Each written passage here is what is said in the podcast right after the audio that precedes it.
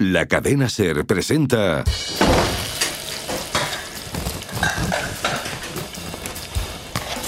El pan va a la izquierda, ¿no? ¿Y mi chorizo la sidra qué? Pinocho.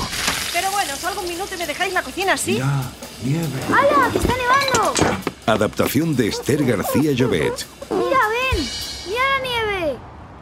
Al comedor, arreando. Para nosotros, créanme, sigue siendo igual de entrañable estar aquí un 25 de diciembre. Les decimos eso de feliz Navidad. Hoy no es un día cualquiera y en esta casa se nota. Vaya si se nota. Ya está todo preparado a la mesa. ¡Qué hambre Pinocho! Gepetto y el hada Pixie celebran juntos por primera vez este día de Navidad. Hay un jaleo tremendo y está todo manga por hombro. El celofán de los regalos, los restos de turrón de anoche, el corcho del champán. ¡Cuidado! Yo sopa no quiero. Pixie lleva ya dos lexatines y alguien como siempre se ha olvidado de las compras de última hora. ¿Y el pan? Tú sabrás. Ah, y también está Tita, una marmota contemplativa que acaba de volver de su peregrinación anual a la India. Como no da un palo al agua, es como si no estuviera. Sentarse todos. Así que hoy es 25 de diciembre. ¡Fum, fum, fum! ¡Ay! Eso te arde. Pues Ay, claro, ay, ay. tú no querías ser de carne y hueso, Pinocho. Deja la sopera en la mesa. Y para un poco. En la mesa, además de la sopera, hay una fuente con un gran pavo con ciruelas entre dos candelabros, un caldo humeante y un cachopo y un brazo de gitano que no pegan nada ahí, pero ahí están. Sobre el mantel hay unas guirnaldas de luces de colores que parpadean, rojo, blanco, rojo, blanco, rojo, blanco. ¡Feliz Navidad, Pinocho! Y esa luz dorada que lo inunda todo como miel dulce, como oro y mirra. ¡Feliz Navidad! ¡Me encantan las fiestas! ¿Petardos no hay? ¿Cuántas veces al año es Navidad? Una y adiós, gracias. Y a ver si luego me echáis una mano para recoger la mesa. Un día al año y muy especial. El árbol, las luces, las guirnaldas, las campanas, las estrellas, los regalos, los crismas, el espumillón verde. ¡Qué de luces y qué de cosas! ¿Cómo brilla todo? Ah, feliz Navidad a todos. Amor, paz, comunión con el universo. Yo me voy a meditar. Y además es festivo y no tienes clase. No te quejarás, ¿eh? Bueno, en realidad ahora ya no me importa ir al colegio. ¿Y eso? Va a ser todo nuevo, ¿no? Ahora que soy de verdad y no de madera. Ahora que por fin me van a ver como otro niño más. ¿Qué estoy oyendo? ¿No te importa ir a clase de matemáticas, ciencias, filosofía, sociales? Ya nos enseña filosofía, Gepetto, que no te enteras. ¡Qué ganas! Ahora que soy como todo el mundo, voy a saber por fin de qué va esto. ¿De qué va qué? Gepetto siempre a por uvas. Además, después de la tira de tiempo que me he pasado dando botes, entre marionetas y zorros y gatos y perros y tiburones y movidas de todo tipo, he acabado harto. Bueno, lo del país de la jarana no estuvo mal, la verdad. ¿El país de la jarana? Esa historia te la tienes muy guardada. Como todas. Por algo será. Es que fue un desastre. Al principio empezó muy bien, pero luego Pues te tiraste un año y pico. Cuenta, cuenta. fue muy largo, es verdad. Ahora que me acuerdo, me parece como si hubiera pasado una vida. O igual es que he cambiado yo, que empiezo una vida nueva. Lo único bueno que tuvo es el final. Hoy. Es bueno hablar de las cosas que salen mal. Te las quitas de la cabeza. Si no, acabas loco de atar. Loco, loco. ¿Pero quién está loco? ¿Seguro que queréis que la cuente? Luego no me castiguéis. Sí, pero no vale inventarse nada que te conozco. Recuerda que ya no te crece la nariz. Pero te pones colorado como esa bola del árbol, que no sé si es un abeto o un pino, o un tejo, un enebro, un cedro, ay Dios. Está bien. También os vais a reír. Todo empezó cuando yo todavía era un muñeco de madera. Como esta mesa. Más duro todavía. Más duro de mollera. No te pases. ¿Con quién habla? Con su amiga imaginaria. ¿Desde cuándo tiene una amiga imaginaria? Desde siempre, Yepeto, desde que se dio cuenta de que no era como los demás. Si hubieras venido a la reunión con el tutor, te habrías enterado. Eh, eh, no os despistéis. Entonces, digo que todo empezó el día que me prometiste que dejaría de ser un muñeco para ser un niño de verdad. ¿Te acuerdas, Pixie? Claro que me acuerdo. Lo que siempre quise, dejar de ser diferente, el raro de la clase. Estoy contigo al 100%. Yo también he querido dejar de ser diferente toda la vida, pero no me dejan en paz. Pero tú eres una hada. Arreglas cosas. Yo no escogí nunca ser un hada. Me tocó la china y ya ves, pero se me da muy bien. Tengo mano para el tema de los conjuros y volar y esas chorradas, pero que me salga bien no quiere decir que me guste, ni mucho menos. Si supiera hacer otra cosa, la haría. Pero si haces magia, tienes la varita. ¿Que tengo la varita? ¿Pero tú te crees que la varita hace algo? Toma, toma, ¿la quieres? ¿Quieres la varita de cerezo? No. ¡Ah! Claro que no. En fin. Sigamos y tengamos la fiesta en paz. Perdón. Rebobina, Pinocho. ¿Por dónde iba? Te había prometido una merienda para después de hacerte niño. Eso. Y me fui a avisar a mis compas de A clase. Diego, Rafa, Andrés, Rosa, Ana, Tomás, Josefina, Carlos, David, Gonzalo, Paloma y, y, y Felipe. Eso es. Esa mañana hacía calor. Y llovía. Ese día, un raro día de abril, con una tormenta que parecía de verano tropical, Pinocho salió a la calle más contento que unas Pascuas, con su traje rojo y sus patas largas, silbando y bailando sobre los adoquines. ¡Ay, la juventud! ¡Cuánta energía y qué mal usada! Fue llamando de puerta en puerta a sus amigos para invitarlos a desayunar. Toc, toc, toc. Ensaimadas y pan tumaca y chocolate con churros. ¡Anda! Y palmeras y café con leche. ¿Y quién más va? Va Diego y Rafa y Andrés, Pilar, Ana, Tomás y Josefina. ¿Y yo? Hasta mañana, Carlos. A las nueve en casa. Y Pinocho cruzó plazas y parques llamando a todos sus compañeros. Menudos saltos daba. ¡Pim, pam! Cuidado con ese charco, cabeza de billar. ¡Ah! Gracias. Y pan con mantequilla. ¿Y quién más va? Va Diego y Rafa y Andrés y Pilar, Ana, Tomás y Josefina, Carlos, David y Gonzalo y Paloma y Felipe. ¿Y yo? Hasta mañana a las 5. Solo le faltaba por invitar a Carmen, su mejor amiga. Como había repetido curso tres veces, era mayor que Pinocho. Y faltaba mucho a clase porque la expulsaban cada dos por tres. Fumaba. A Carmen todo el mundo la llamaba Mecha porque cuando se enfadaba se encendía más rápido que un mechero. ¡Mecha! ¡Mecha! ¿Pero dónde se habrá metido? ¿Que dónde se había metido? Debajo del porche de una casa para resguardarse de la lluvia, con los brazos cruzados contra las rodillas y la cara sucia de barro. Menuda era Mecha. Mírala, ahí está. ¡Mecha! ¡Te estaba buscando! Vaya jeta. Ya te he visto. Mañana doy una merienda para celebrar que dejo de ser un muñeco de palo para ser un niño de verdad. Pues vaya cosa. Yo llevo siendo una niña de verdad toda mi vida y tampoco es para tirar cohetes. Pues a mí es lo único que me ha importado siempre. Te saldrán granos y pelos y luego te pondrán a trabajar de reponedor en un supermercado y vivirás en un piso de 15 metros y ese pelo se te caerá y te quedarás calvo. Me da igual. ¿Tú estás tonto o qué? Yo quiero saber lo que es todo eso. Nadie me ha preguntado nunca si quería ser de madera y que no me pasara nada. Tienes la cabeza llena de serrín. A mí no me hace gracia. Yo nunca pedí ser distinto. Pinocho, cara de corcho. Déjame en paz. Pinocho se dio la vuelta muy enfadado y triste también. Mecha era la única con la que se sentía cómodo y a gusto y a su aire. Estaba por irse cuando Mecha, que también era otra rara de la clase y tenía pocos amigos, le cogió del brazo.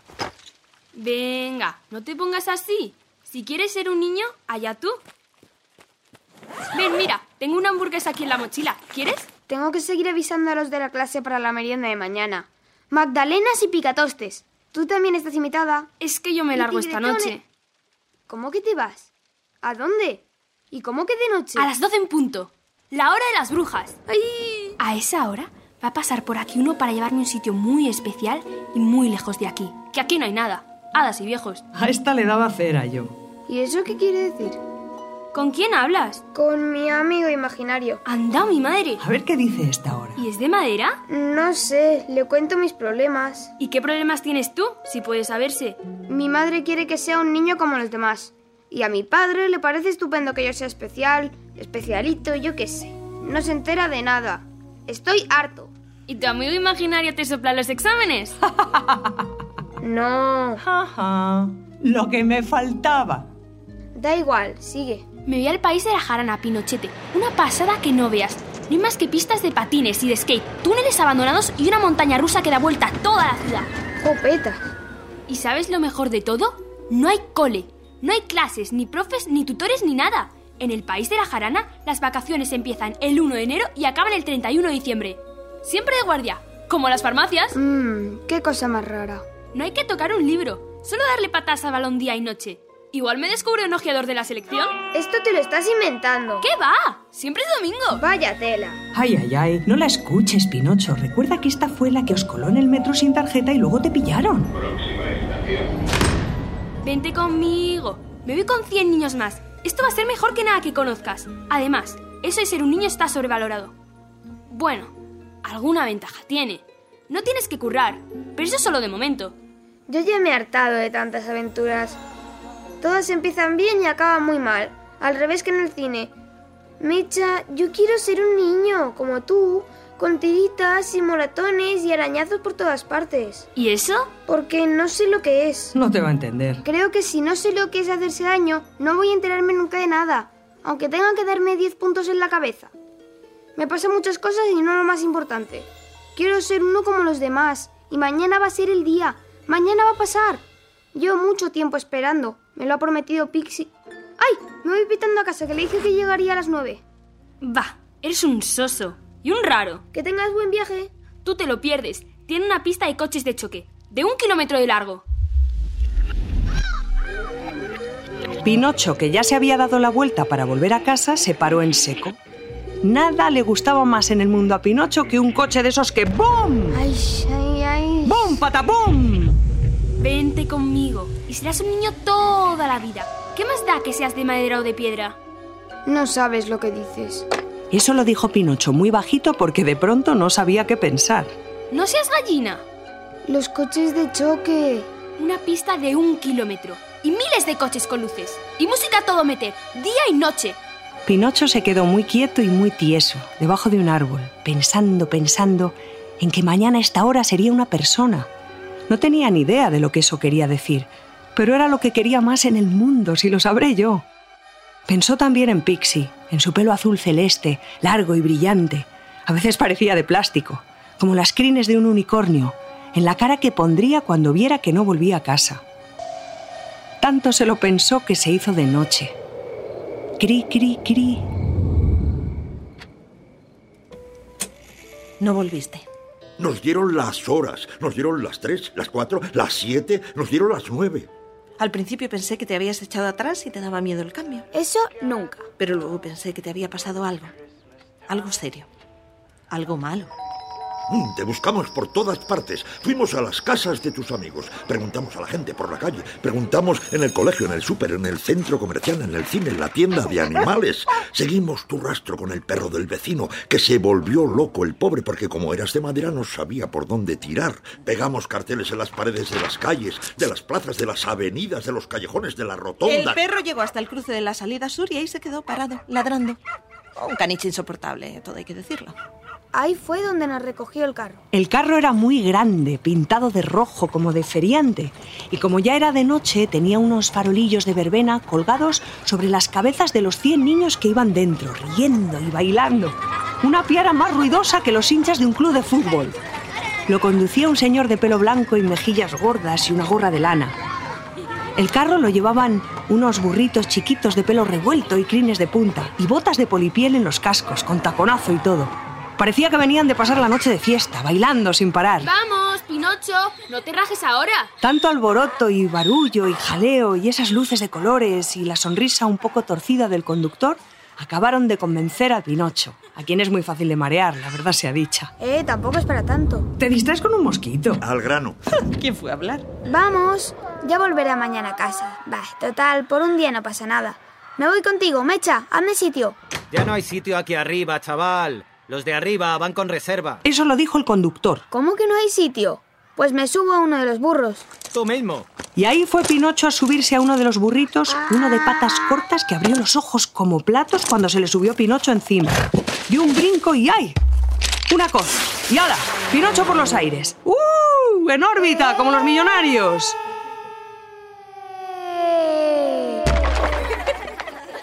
Pero bueno, este no aprende ni a tiro. Así aprende. Prueba a subirte otra vez. Pinocho se acercó con cuidado por detrás para que no lo viera, y cuando estuvo muy cerca se subió de un salto. El burrito se meneó, rebuznó, dio un par de vueltas como un trompo, pero esta vez Pinocho se quedó bien sujeto y ahí se quedó, agarrado a las orejas del burro. ¡Qué estampa tan española! ¡Allá vamos! Y allá que fueron por la carretera a oscuras, clip, clap, clip, clap, clip, clap. Pinocho apenas veía nada subido al burro, solo el resplandor de los farolillos a su espalda. Y la luna, ¡ay, la luna! Y veía también las sombras oscuras de los otros animales, unos burros que parecían muy cansados y les daba ya todo igual. Entonces oyó una voz. No sabes lo que has hecho, chaval, ni dónde te vas a meter. ¡Eh! ¿Quién habla? Todavía estás a tiempo de volver atrás. Pinocho se quedó de piedra. ¿Quién anda ahí? Pensó que sería una niña que andaba perdida por el camino y miró a un lado y otro, hasta que de repente el burro giró la cabeza para mirarlo y entendió que era el animal el que había hablado. Y no solo hablaba, sino que tenía dos grandes lagrimones cayendo de cada ojo, de largas pestañas, como todos los burros. Pero esa pena no era de burro, no señor. ¿Qué te pasa? ¿Quién eres? ¿Por qué lloras? Tú también acabarás llorando si no te largas pronto de aquí. El burro no le dio más explicaciones y siguió avanzando despacio. Pinocho entonces se bajó de un salto y en tres saltos más llegó hasta el conductor del carro. Oiga, mire, que hay un burro que está llorando. Vaya cosa. Lleva vida de burro. ¿Qué te esperabas? Ya, pero es que también habla. Eso es porque estuvo con un amaestrador de perros y aprendió tres o cuatro cosas. No más porque es eso. Un burro. Así que súbete y arreando, que nos queda un trecho. Y a callar. Pinocho se quedó muy quieto. Quería decirle algo más, pero el conductor levantó el látigo y salió a toda velocidad. Así que Pinocho tuvo que echar una carrera hasta subirse a su burrito, que ya no dijo ni mu. Aunque Pinocho le preguntaba cosas. ¿Quién eres? Que el burro no contestaba hasta que Pinocho se cansó y se quedó dormido. Cuando despertó, estaban llegando al país de la jarana. Pinocho, despierta. ¿Eh? Que estamos en directo. Ah, sí, eso. Cuando desperté estábamos llegando al país de la jarana. El país de la jarana. El país de la jarana. Un mundo de Aquello era como un anuncio de agencia de viajes. El parque de atracciones más grande que te puedas imaginar. Kioscos de bocatas, de calamares y salchipapas y macarrones fritos. Una montaña rusa que se metía bajo el agua y luego daba tres vueltas a un tobogán de nieve para bajar en trineo. Guerras con espadas láser, lanzamientos en paracaídas, bandas de música tocando día y noche, castillos hinchables, ruido, fiesta. No dudes. Reserva ya. Petardos, ¡pum! Fuegos artificiales, ¡pam! Bombas de confeti que estallaban en el aire. Tira al blanco, bingos, el pulpo gigante, un túnel del terror con el enano de Juego de Tronos dentro. Días y días y aquello no se acababa nunca. Podías dormir donde te diera la gana. En un parque, en una tienda de campaña, en una casa en un árbol, o no dormir. Me levantaba a las 11, a las once y media. Jauja, zumba, bulerías de antequera. Conocía gente nueva todos los días. Me hice una pandilla y luego de otra, me pillé diarreas, insolaciones, atracones de albóndigas. Ven al país de la jarana. ¿Y qué? Niños gratis. La verdad es que pasaste de mí bastante. No tenía tiempo. Ya. Aquello era tan grande que pasaron semanas y semanas hasta que volví a encontrarme con Mecha, que iba disfrazada muy raro, con una malla blanca, bombín negro, bastón largo y pestañas postizas en un ojo. Iba con cuatro más vestidos igual que ella, que parecía la jefa. Mira tú por dónde. Mecha, por fin nos vemos. Vaya pitas que llevas. ¿Y tú no te disfrazas? Yo voy de yo mismo, total, soy un clásico. ¿Y tú que no querías venir? Ahora estarías en clase de mates haciendo divisiones, ¿ya ves? Y a mí que me decían que no me juntara contigo, que solo me ibas a traer problemas. ¿Y quién te decía eso? El profe de lengua. ¿De lengua? Ese no vuelve a usarla. Venga, a pasarlo pipa, Pinocho, que no para la fiesta. Y así, entre partidos de fútbol y pelis de tiros, entre combas, barbies, comilonas de tres días, entre saltos de trampolín y asaltos de zombies, entre pitos y flautas, fueron pasando meses y más meses. ¿Meses y más meses? Ya lo creo. Ahí estaba yo, aunque tú no me buscaras ya. De vez en cuando, Pinocho y Mecha se encontraban y parecían dos borrachitos que vuelven a casa, siempre tarde, porque allí en el país de la jarana siempre, siempre, siempre era domingo. Hasta que un día, un día, un día pasó lo que tenía que pasar.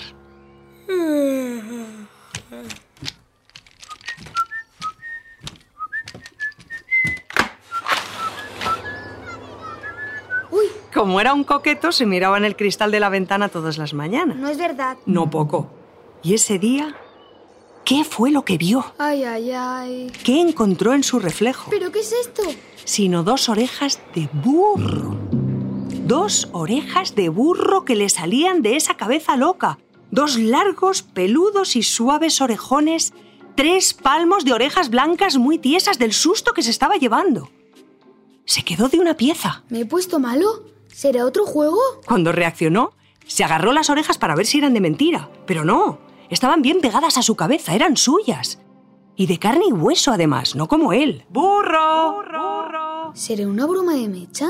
Dio un buen tirón, pero nada. Salió pitando escaleras abajo a ver a una vecina muy tranquila que solo leía libros de yoga y comía semillas y kéfir y dormía, claro. Bueno, no dormía, meditaba. Tita, tita. Era Tita, la marmota. Tita, tita, ven. La marmota ayurvédica. Tranquilidad. Hola, Pinocho. Mira lo que me ha pasado. Vaya.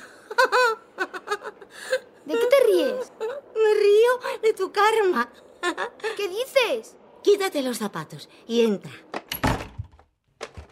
La casa de Tita olía a incienso y a curry, y había una gran esterilla en el suelo y una cortina color azafrán que daba una luz muy suave. Ah, y una planta de aloe en la esquina. ¿Habré comido algo raro? ¿Tendré fiebre? ¿Me, me puedes tomar la temperatura? Claro, claro, ven para acá. A ver, primero saca la lengua. Ahí, Mar, mar. Mm, así. ¡Ah! Comes demasiadas hamburguesas. Fuera carne. Apuntado. Ahora dame tu mano. Pinocho le dio la mano y Tita le tomó el pulso contando con los ojos cerrados. Un poco difícil lo tenía porque era de madera. 87 y 88. Demasiado azúcar. Fuera bollicaos. Hecho. Y ahora, a ver tu aura. Apártate un poco. Tita lo miró un largo rato con los ojos entrecerrados y los dedos en las sienes, muy concentrada. Pinocho estaba muy quieto, muy tieso, más de madera que nunca. Ajá. ¿Ajá? ¿Cómo que ajá? Ay, ¿qué me pasa? ¿Qué tengo? ¿Me muero? Tienes la lengua sucia y el pulso a mil y el aura más negra que tu reputación. ¿Y eso qué quiere decir? Que tienes la enfermedad del asno. ¿Cómo? Oh, oh. ¿La enfermedad del asno? Claro. Has interrumpido el ciclo natural, te has desconectado del cosmos y tu alma y tu cuerpo físico se han separado tanto que te has vuelto un burro. Porque un burro, eso tendría que meditarlo, pero así es. ¿Un burrico? Un burro. Un asno. Me voy a desmayar. ¿Pero qué hago yo aquí? ¿Qué va, hombre? Los burros no se desmayan. Pinocho no sabía si echarse a llorar o echar a correr del susto que tenía encima. Te voy a pasar unos cuantos para cambiar tu flujo de energía. ¿Y dejaré de ser burro? No, pero en unos 15 años se desplegarán tus chakras como los pétalos de siete lotos. ¿Y ahora cómo voy a hacer para ser un niño? Es lo único que de verdad quiero. Cada vez estoy más lejos de conseguirlo. Esto es una pesadilla. Te espera un hermoso viaje kármico de transformación y renacimiento. No puedo más. Los obstáculos no bloquean el camino, son el camino. Namaste, Pinocho. Ay, qué sueño. Tita juntó las manos y se inclinó despacio ante el burro Pinocho y después golpeó su campana tibetana dando por finalizado el encuentro.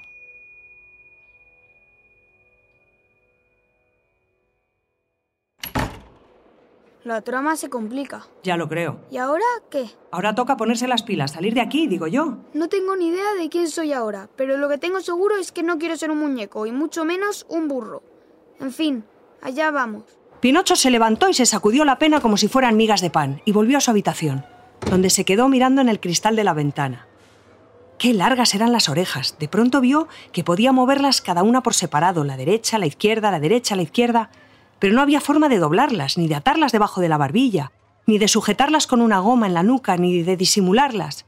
Nada. Anda que, menuda pinta de loser. No había manera. Así que buscó en el armario algo con lo que taparlas y encontró un sombrero de copa plateado. ¡Ping! Un sombrero de mago reluciente que le sentaba fenomenal. Se lo puso. Y salió a la calle a buscar a Mecha porque le pareció que era la única persona que le podría ayudar. ¿Has visto a Mecha? ¿No? ¿Has visto a Mecha? ¿Dónde andará la loca esa?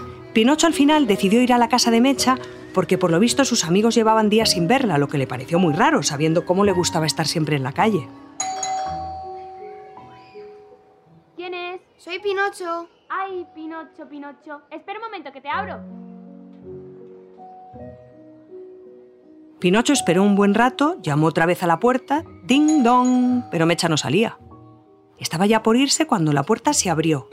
Y ahí estaba Mecha, con un sombrero de copa como el suyo, más alto todavía, pero igual de brillante, forrado de lentejuelas plateadas. Como siempre que había visto a Mecha la había encontrado disfrazada de vampiro, de fantasma, de emo, pues pensó que era otro disfraz más. Vaya, Mecha. Toda tu bola, como siempre. aunque la verdad es que ese sombrero le puso la mosca detrás de la oreja. De burro. Vaya, Pinocho, hoy vamos de cabareteras, ¿eh? Eso serás tú. Yo voy de otra cosa. ¿De qué? Pinocho, que ya se imaginaba lo que había pasado, se hizo el loco para tomarle el pelo. Voy disfrazado de mago. Pues yo también, ya te digo. Mecha y Pinocho se miraron de arriba abajo, entrecerrando los ojos con los brazos en jarras y media sonrisa. ¿Y qué trucos haces si se puede saber? Como fuego y trago cuchillas de afeitar. Pues yo saco 17 conejos blancos del sombrero. Y yo tiro petardos por las orejas. Va, eso no es nada. Yo cojo moscas al vuelo. Y yo las hago desaparecer, ¿eh? Supera eso. ¿Pero sabes mi mejor truco de todos cuál es? No, pero te voy a decir cuál es el mío. ¡Transformarme en burro! Y diciendo esto se quitaron los dos el sombrero a la vez y ahí asomaron las orejas de burro de Pinocho y de Mecha, que además de pelirrojas como ella, estaban rematadas con dos grandes penachos rubios, unas orejas aún más largas que las de Pinocho. Y eso que Mecha se había hecho unas rastas muy apañadas, además. ¡Hala! Mira tú por dónde. ¡Vaya dos! ¿Cómo se ríen? La verdad es que Pinocho de pronto estaba contento porque ahora tenía alguien con quien salir de esta película que cada vez parecía más una película de terror. Y eso le dio ánimos. ¡Vaya saltos! ¡Qué volteretas! ¡Eh, Micha! ¿Qué te pasa? Eso, eso digo yo. ¿Tienes hipo? ¿Has comido pan seco? ¿Qué hipo? Eso era un rebuzno como Dios manda. Un largo rebuzno de burro asustado. ¡Ay, Pinocho! ¡Hija! ¡Mecha! ¡Te está saliendo cola! ¡Y hocico! Y pezuñas como a los bu. ¡Hija! ¡Hija! ¡Hija! ¡Borricos! Se estaban transformando de golpe en dos borricos, así. Vaya efectos especiales, sí, señor. De larga cola peluda y cuatro patas cortas y torpes que no sabían cómo mover. Se iban al suelo, ¡bumba! Se daban coscorrones contra las paredes, ¡botabum! Y ya no se reían. Solo lanzaban largos rebuznos lastimeros de burro y encogían la cola debajo del cuerpo del miedo que tenían encima. ¡Buah! Dos burritos de ONG. ¡Qué susto tan grande! Así aprendías, listillo. ¿A qué? ¿A transformarme en burro? A no hacer siempre lo que te dé la gana. Si ya no sabía ni lo que quería, iba de mal en peor. Solo salir de esa ya no entendía nada. Todo estaba roto, todo estaba como al revés. ¿Al revés? ¿Por qué no me ayudaste entonces cuando lo necesité de verdad? Porque tenías que salir tú solo del lío donde te habías metido. Pero eres un hada y eres mi madre. Por eso mismo. Pinocho se quedó mirando el plato que tenía delante, que estaba con los restos mordisqueados de dos buenos muslos de pavos y salsa de arándanos, buenísima, y compota de manzana. Le estaban cayendo dos lagrimones por las mejillas, gordos como uvas moscatel, y cuando llegaron a la boca los lamió para que no cayeran al plato. Qué salados estaban. Eso no lo sabía. Se secó la cara y empezó a pensar que igual Pixie llevaba razón, porque además, desde esa mañana en casa de Mecha en el país de la jarana todo se fue al garete. ¿Al garete? Tranquilo, que solo te quedan nueve episodios. ¡No!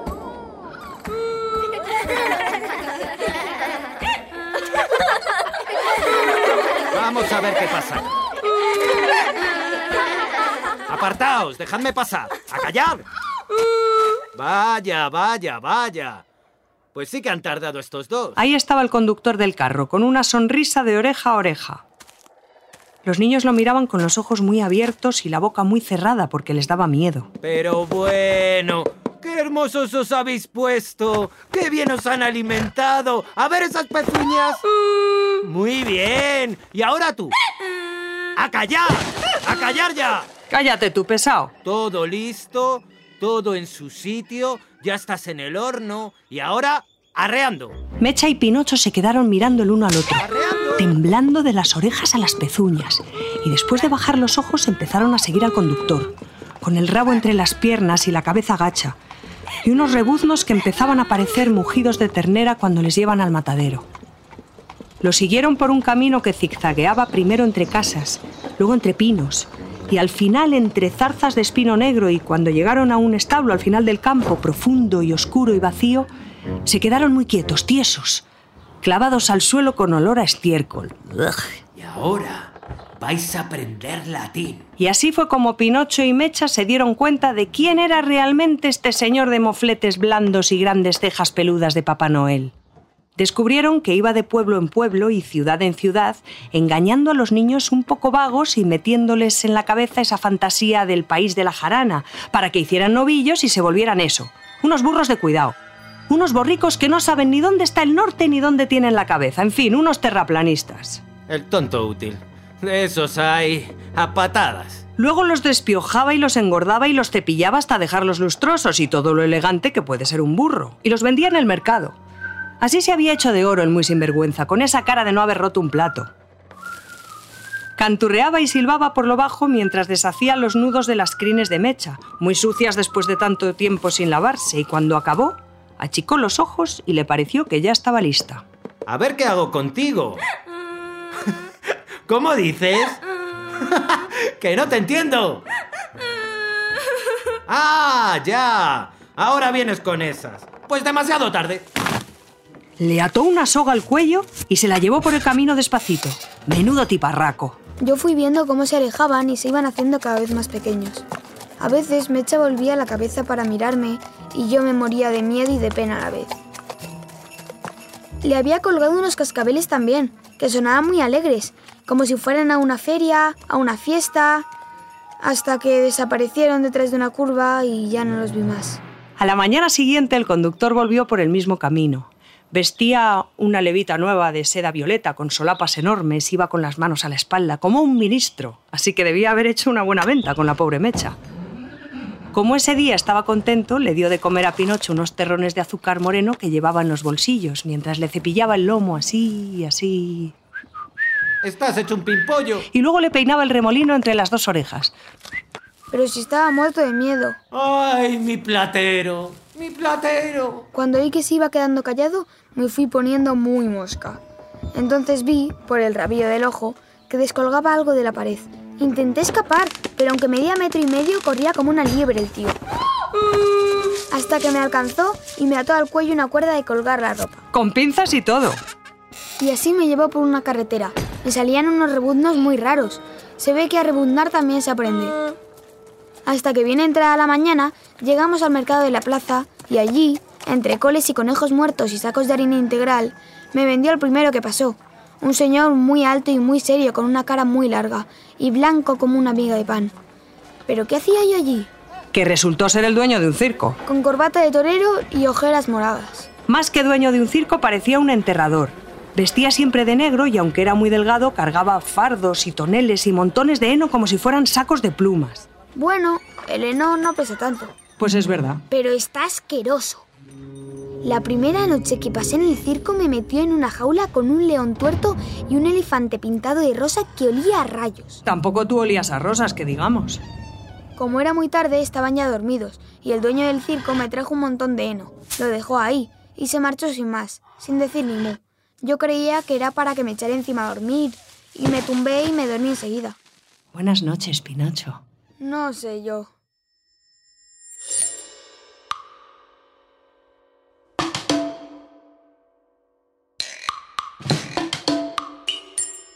Cuando Pinocho se despertó por la mañana, nada más abrir los ojos se encontró con el león y el elefante, plantados delante de él, con los tres ojos clavados en su cabeza de burro.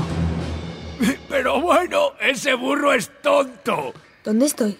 Lejos de todo. ¿Y cómo se sale de aquí? ¿Qué ha dicho? Que ni vivo ni coleando. ¿Cómo te llamas? Pinocho. Y no soy un burro, soy un niño de 11 años. Bueno, un muñeco de madera de pino. A ver si te aclaras. Lo único que tengo claro es que me muero de hambre. Pues Pinocho, esto es heno. Y es para comer, no para tumbarse a la Bartola. ¿Para comer? Pinocho mordisqueó un poco de heno y se lo metió en la boca. ¡Uf! ¡Qué amargo! ¡Y qué seco! ¡Y qué duro! No había manera de tragarse eso de ninguna manera. Se le hizo una bola en la garganta y la escupió. Nos ha salido, señorito, el niño burro muñeco. ¿Y solo puedo comer esto? Dice aquí el león que lo remojes en agua y te sabrá mejor. Y sí, solo hay eso para comer. Tú y el león y yo y todos los demás asegurando gases metano para el cambio climático. Pinocho agarró un haz de heno entre los dientes y lo echó a un cubo de agua sucia que había por ahí, de los de limpiar a los animales. Esperó unos segundos y volvió a probar el heno. ¿Eh? ¿Qué tal ahora? Mm, no sé qué decirte. Cuando no hay donde escoger no se puede ser de morro fino. Eso le dijo el elefante, luego se dio la vuelta y lo dejó ahí plantado, masticando heno. Mascó y mascó tanto que al final le parecía que tenía un chicle en la boca y acabó tragándoselo. Tiene su punto y todo. Y así pasó su primer día Pinocho, aprendiendo a comer heno y paja, un vegano como Dios manda. Entre atracón y diarrea también aprendió a hablar con el león, que era leona y se llamaba Salomé, y cuando llegó la noche y le tocó actuar, Salomé se fue hacia la carpa, no sin antes despedirse de Pinocho guiñándole un ojo. Aunque como era tuerta, Pinocho no estuvo muy seguro. Lo que tú digas. A la mañana siguiente, muy temprano, llegó el dueño del circo y se llevó a Pinocho a un establo enorme en la otra punta del circo, a una nave que a primera vista parecía un plató, pero muy raro. Había aros colgando del techo, trampolines, columpios y pasarelas, balancines y fogatas y música, mucha música en estéreo. Pinocho, por una vez, se puso como unas castañuelas. Es que parecía un concurso para la tele. Luces y cortinas de pedrería y un coro de bailarinas como si de un momento a otro fuera a aparecer Rafaela Carrá. ¡Explota, explota, me explota! Coreógrafo, mallas doradas, chicas maquilladas hasta las cejas. Solo faltaba que le hicieran la manicura a Pinocho. Estaba que no se lo creía. Estaba resplandeciente. Las primeras semanas fueron geniales. Súper. Parecía verano todo el tiempo. Era como haber vuelto al país de la jarana. Me olvidé de lo malo que me había pasado y aprendí cosas raras, cosas interesantes y cosas que no servían para nada. Y divertidas. El dueño del circo primero me enseñó a dar saltos y patadas en el aire. ¡Zas, zas, zas! ¡Au! Era muy loco. Se me daba fenomenal. ¡Raca, raca! ¡Au! Perdón. Toma cabriola, toma patada. ¡Pim, pam, blam! Lo malo fue cuando empezó con lo del salto del aro. ¡Ay, ay, ay, ay, ay, ay! ay. Eso ya no me gustó tanto. Era un aro de fuego de mentira que tenía que atravesar volando y luego caer en un barreño de agua. Una y otra vez. Y otra vez, y otra vez. Fueron pasando las semanas y cada vez la escalera estaba más alta y el aro más lejos. Y de pronto un día puso el barreño. Me pareció que estaba como a kilómetros debajo de mí. Apenas lo veía. ¿No querías saber lo que es el dolor? Sí, pero no matarme. Como el dueño del circo era mudo, me enseñaba latigazos en el lomo. Me marcaban los saltos con latigazos una y otra vez, y otra vez, y otra vez. Vaya con el pollino, no aprende ni a tiro. ¡Ay! ¡Ay! Oye, Pinocho, hoy que el dueño del circo se ha ido a hacer un anuncio para la radio, te voy a enseñar a tirarte en el barreño como Dios manda. Está chupado. Mira y aprende. Y allá se fue el elefante, con sus trescientos y pico kilos, subiendo la escalera muy estrecha, cada vez más arriba, con la cabeza muy alta, más arriba, en la cima del mundo, empoderado.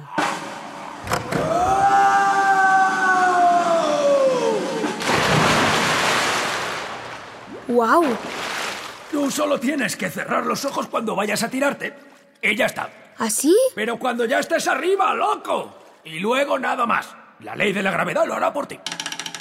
Pinocho no estaba muy convencido, pero se dirigió a la escalera, forrada de lentejuelas rojas, muy bonita, pero más larga que un día sin pan. Como tres pisos de altura. Cuando llegó arriba del todo, recorrió la plancha, temblando como un flan. Miró hacia abajo.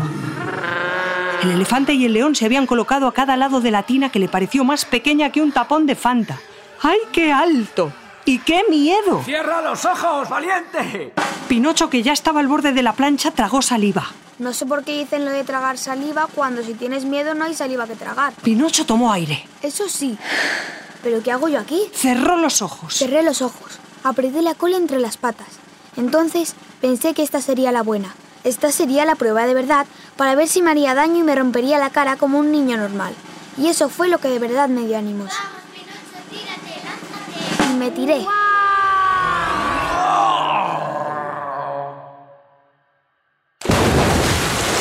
Vaya caída más elegante. Más que un salto de borrico ha sido de saltador olímpico. Ha sido como volar y he caído en el agua. ¡Qué maravilla! Otra vez. Y Pinocho saltó otra vez. Y con una voltereta además. ¡Boing! Y a medio vuelo. ¡Toma ya! Y luego cayó de cabeza. ¡Plom! Todo lo que deseas está al otro lado del miedo. Esto lo diría Tita, pero yo también.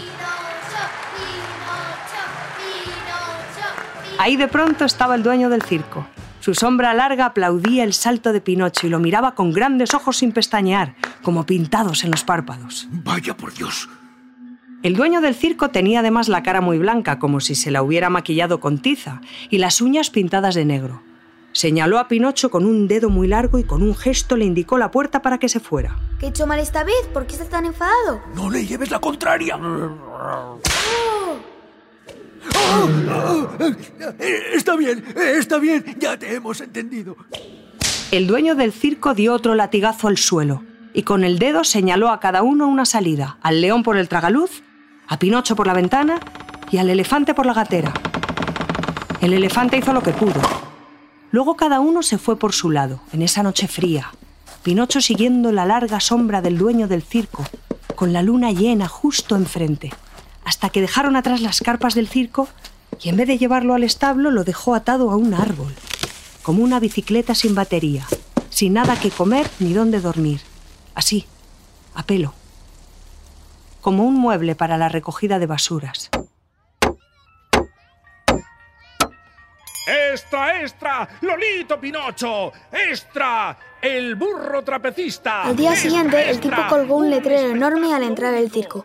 Salía yo, un retrato mío en colores, peinado con vaselina, con una camisa de lunares y un pantalón negro, y los cascos pintados de purpurina.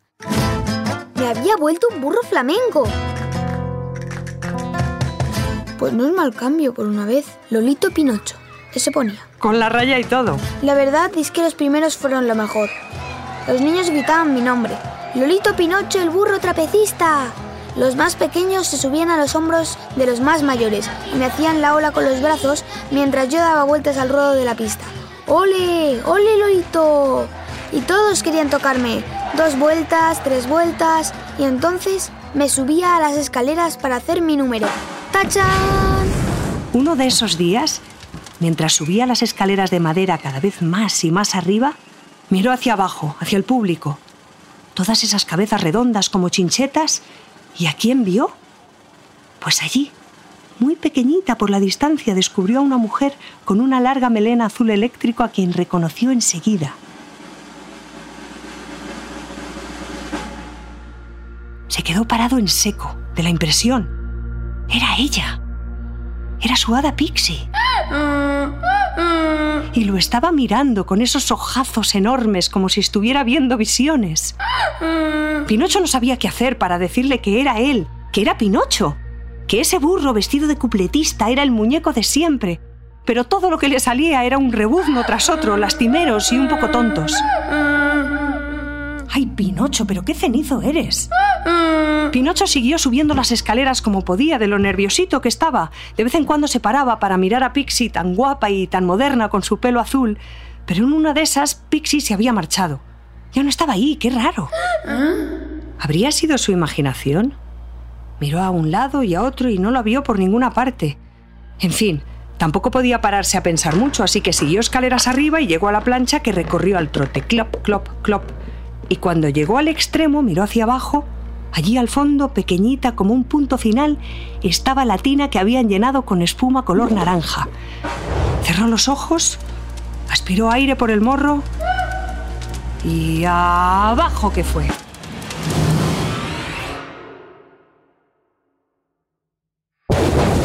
Pero...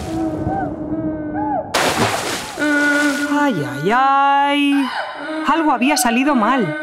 Algo había salido fatal. Pinocho se había roto una pata. No, no, se había roto dos patas, la derecha de adelante y la izquierda de atrás. ¡Qué daño! ¡Ay, Pinocho! A ti te ha mirado un tuerto. Di algo, Pinocho. Di algo. Se hizo un silencio muy grande en la carpa. Solo se oía el viento. Entonces salió el dueño del circo y con un gesto hizo que la orquesta volviera a tocar. Se fue a la tina y miró a Pinocho, que se había hecho un ovillo y solo asomaban de él las orejas tiesas entre la espuma naranja. Lo agarró de las orejas y lo sacó de un tirón. Vaya pinta que tenía, un burro empapado con dos patas rotas, una para adelante y otra para atrás. ¿Qué quiere? No me toque. El dueño del circo lo miró perplejo y le dio un pellizco en el morro para que se callara. Le echó rápidamente una manta por encima y lo sacó de la tina. ¿Qué te pasa, Pinocho? Nada, déjame en paz. ¿Cómo dices? Que sigas con lo tuyo y pases de mí. Pinocho Pinocho iba cojeando debajo de la manta mientras los niños lloraban a moco tendido. Hasta que lo sacó de la carpa. Di algo, Pinocho. Pe- ¿Pero, qué pasa? ¿Qué, qué tienes? ¿Te, te duele mucho? ¿Llama a un veterinario? ¿Algún veterinario presente? No, no me duele nada. Eso es lo malo. Era la oportunidad de comprobar si podía sentir dolor como una persona de verdad, y no ha sido así. Y si no siento nada con dos patas rotas, ya no sentiré nada hasta que sea un niño, una persona, y no una cosa de madera o un dibujo en un tebeo. Alguien de carne y hueso. Alguien real. ¿Y cómo te crees que me siento yo? Yo ni siquiera tengo cuerpo, no sé lo que es eso, solo soy una voz. Y una voz que habla solo de los demás. Y tampoco de mí habría nada que contar, ni siquiera tengo un nombre. Estamos solos en esto. Amelia. ¿Amelia? Filomena. No, no, no, no, no, no, no. Mm, No sé. Urgencia. Es nombre de bar moderno. Julia. Julia, Julia. Julia me gusta. Nombre romana. Hecho. Algún día nos iremos a celebrar con unas cañas, tú y yo. Cuando se acabe todo esto. Y ahora hay que seguir, que tenemos a toda esta gente esperando. Sí, perdón. Yo estaba tiritando, de frío y de miedo. El dueño del circo me daba terror. Era tan alto, tan blanco, tan callado Bueno, era mudo. y tan serio. Miré alrededor, ya sabía lo que me esperaba ya. ¿Quién querría un burro dos veces cojo? Pues nadie.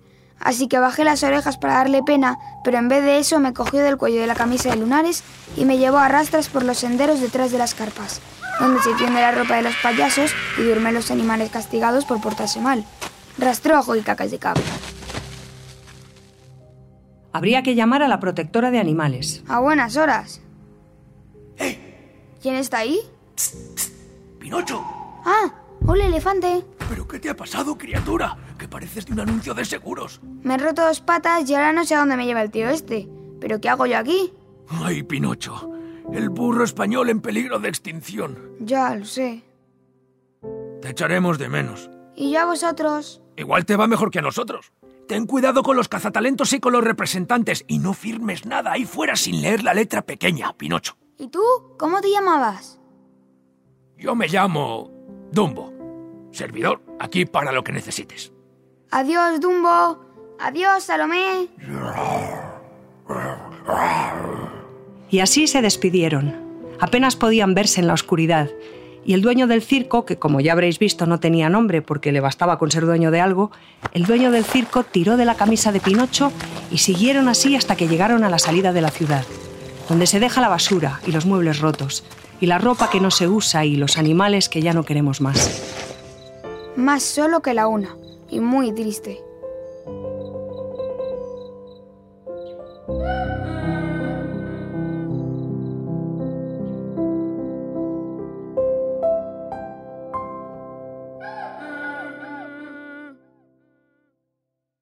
A la mañana siguiente, bien temprano, pasó por ahí una señora muy simpática, con las manos a las caderas, cardado rubio, pulseras y una sonrisa estupenda. Una señora siempre de vacaciones. Pinocho se puso muy contento al verla. Rebuznó varias veces para llamar su atención. ¿Ya puedes hacer algo con gracia o esta se larga?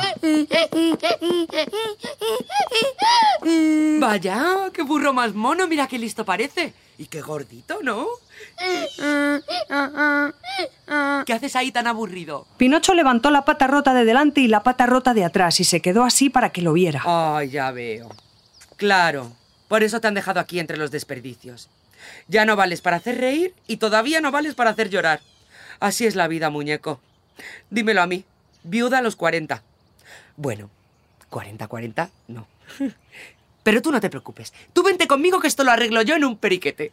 Y la señora, que esa sí que era lista, lo desató del árbol y se lo fue llevando despacito, despacito al paso de Pinocho, que caminaba cojeando por todas partes.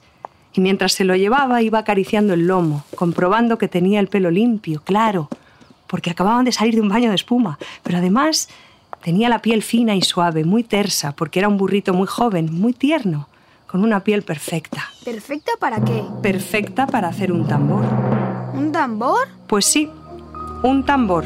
La buena señora tenía una fábrica de juguetes. Era una de las mayoristas del país de la jarana, sí señor. Y con esa piel tan blanca y tan lúcida saldría un cuero de muy buena calidad. Eso no se lo dijo a Pinocho, claro. Lo tenía bien engañado, acariciándole el lomo mientras iba mirando de reojo a un lado y a otro, maquinando un plan al tiempo que cantaba para distraer a Pinocho. Hasta que llegaron al puerto. Era un puerto para barcos pequeños, barcos de pesca, veleros, botes. Como el mar estaba picado no había nadie, solo gaviotas chillonas y cormoranes en el cielo. que no llamaste a tu puerta. La señora, que parecía que tenía todo el tiempo del mundo, en realidad no daba puntada sin hilo. Y fue acercándose así como quien no quiere la cosa hasta el espigón que entraba mar adentro. Pinocho iba feliz a su lado. Trotar no podía, pero sí arrimarse a ella para que le hiciera mimos. Pinocho era un mimoso, en el fondo, un tierno. Habían llegado al final del espigón y las olas rompían con fuerza. Estaba anocheciendo y solo se veía el resplandor de los móviles de la gente sentada entre las rocas, azules como algas fosforescentes. Mira, Pinocho, ¿quieres ver algo muy maravilloso? Claro, me encanta lo maravilloso. Pues asómate y verás los delfines ahí abajo. Y Pinocho, que había visto ya muchas cosas en su corta vida, pero delfines ni uno, se acercó hasta las rocas. Mucho. Uy, ¿qué, qué, al, ¿qué al borde estás, Pinocho? Miró hacia abajo. Se veía bien poco en lo oscuro, solo la espuma de mar muy blanca. No parecía que hubiera nada que ver. Y en ese momento... ¡Pa! La señora le dio una patada en el culo. Pero bueno, que lo mandó al fondo del mar. ¡Ay! Como un plomo, como una roca, como el Titanic. Quería ahogarlo, la muy cara dura. Vive, vive, vive, cara dura. Tú te pierdes la ternura de mi amor convencional. La señora agarró con fuerza la cuerda para no perderlo. Pinocho pesaba lo suyo y se iba cada vez más al fondo, pero la tía estaba hecha un toro y siguió ahí de pie, cantando. Vaya brazacos que tenía, esperando a que Pinocho dejara de dar patadas bajo el agua para subirlo muerto. Pero Pinocho no se rindió. A estas alturas tenía ya más conchas que un galápago, a ver. Además, lo que la señora esta no sabía era que debajo del agua los peces, al ver un bicho del tamaño de Pinocho, se lanzaron en tromba por él y empezaron a darle unos bocados que... Vaya mordiscos, vaya dientes, mordiscos por todo el cuerpo, pirañas, eso parecían. Lo estaban dejando en los huesos. Ñaca, ñaca, ñaca, ñaca. Más que en los huesos, lo estaban dejando en lo que había debajo de la piel, que era él, Pinocho, su cuerpo de madera sin la carne del burro un pinocho reluciente y finito, ligero como un palillo de bar. Tanto que en pocos minutos empezó a subir, a subir, a subir y llegó a la superficie. ¡Plop! Como un corcho. Y aquí estamos otra vez, en medio de ninguna parte. Miró a su alrededor y allí en el espigón, agarrando la cuerda, vio a la señora que seguía esperando a verlo salir como una pescadilla. ¡Eh, señora! ¿Quién me llama? ¿Es a mí? Sí, a usted, la de los collares. Deja de cantar tanto que hoy no va a pescar ni un salmonete. ¿Y tú qué sabes? ¿Eh? Soy el burro que tira al mar. Pero si pareces un pincel. Me comieron los peces y me quedé en esto. ¿Será posible? Pues vaya tipín chulo que te ha quedado. Porque no tengo tiempo, ¿eh? Que si no, me ocupaba usted ahora mismo. ¿Y ahora qué hago yo? Largarse por donde vino. ¿Y yo qué iba a hacer con ese cuero tan reluciente un tambor? O veinte, porque era un burro bien hermoso. A ver si me camelo al muñeco este y me da para leña para la chimenea. Oye, bonito, acércate que te voy a contar un secreto. ¿Un secreto? Ven, ven, ven. El secreto se lo digo yo, señora. No soy un burro ni un muñeco. Soy un niño debajo de todo esto. Sí, ¿eh?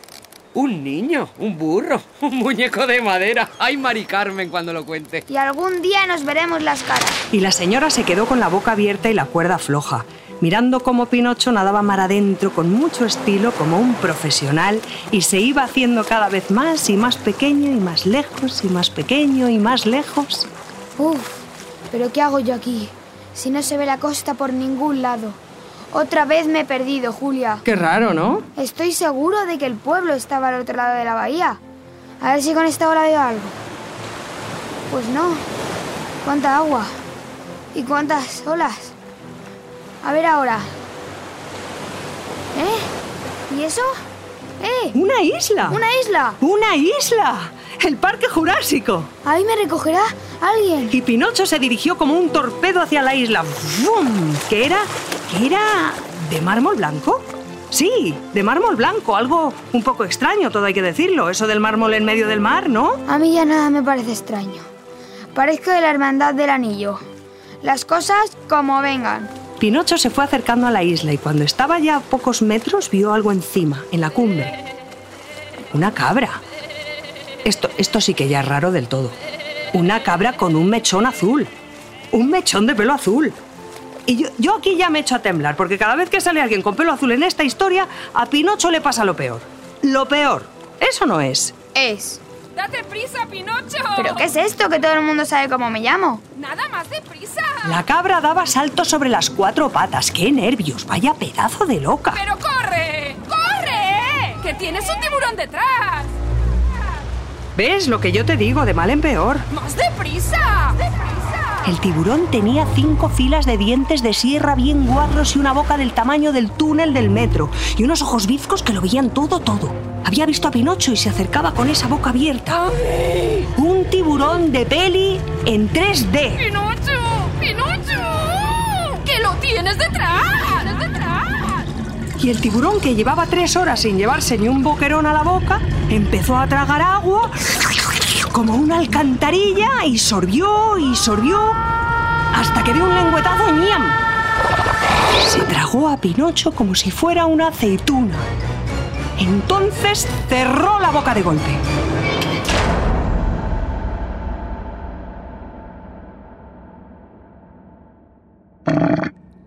¡Qué silencio más largo! Aquí ha pasado algo. ¿Pinocho?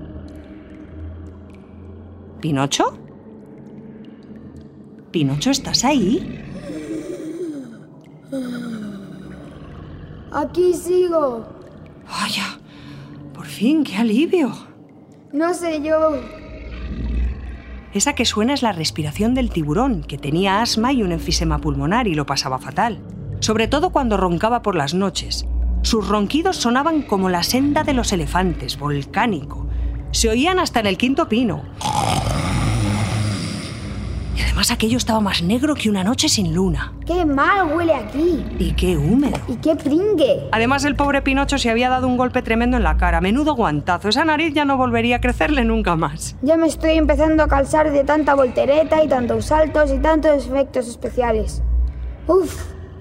¡Qué oscuro está esto! ¿Dónde estoy, Julia? ¿Pero qué hago yo aquí? Estás dentro de la barriga del tiburón blanco de las aventuras de Pinocho, de Carlo Collodi. ¿Quién está ahí?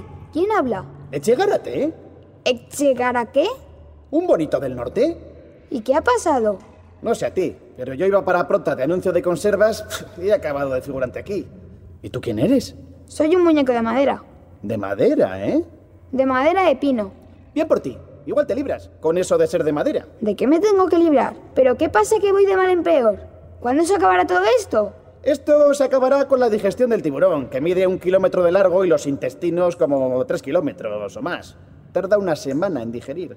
Jugos gástricos, ácidos, plásticos, latas, colillas, tetrabricks, mascarillas, redes, botellas, tapones, Kleenex, de todo. Y esa digestión está a punto de empezar. ¿Pero qué hago yo aquí? No sé. ¿Es una pregunta retórica?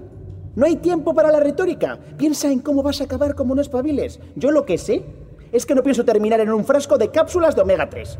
Así que arreando, que nos quedan como 10 minutos. Se me ponen las escamas de punta. Los bonitos no tienen escamas. Bueno, chico, es una forma de hablar. Pero ¿y por dónde vamos? Esto está tan oscuro que no tengo ni idea de dónde está la boca y dónde está el culo. ¿Qué? ¿Qué? ¿Qué pasa? Allí. Mira, mira. No veo nada. Un resplandor. A tu espalda. Ya lo veo. La luz. Al final del túnel. Y hacia allá que fueron, caminando como podían sobre las tripas del tiburón, pisando medusas y camarones y berberechos y agarrándose el uno al otro cuando el ventarrón de las bocanadas del tiburón parecía que se los llevaba por delante. No tardaron poco, ¿no? Pero cuando alcanzaron un pliegue de los intestinos y llegaron al otro lado, se encontraron con... ¿Y este quién es? ¡Yepeto! ¡Yepeto! ¿Quién eres? ¡Soy yo! Era Gepetto, sí señor, sentado y medio dormido encima de una enorme pila de guías telefónicas. ¡Soy Pinocho! ¿O es que no me reconocéis? Pinocho, dices. ¡Qué alegría! ¿Pero qué te ha pasado? Parece que te ha pasado un camión por encima. Pinocho, es verdad, Pinocho. Pues no puedo más. No me lo puedo creer. Y entonces Pinocho saltó a los brazos de Gepetto y se agarró a su cuello. Gepetto vio que Pinocho ya no era el mismo. Por eso no lo había reconocido. Había desteñido, ya no tenía apenas cara y era como un trozo de madera que podía ser cualquier cosa ya. Pero no le dijo nada, porque estaba feliz. Tengo tanto que contarte. En cambio yo no tengo nada que contar. ¿Y cómo has llegado hasta aquí?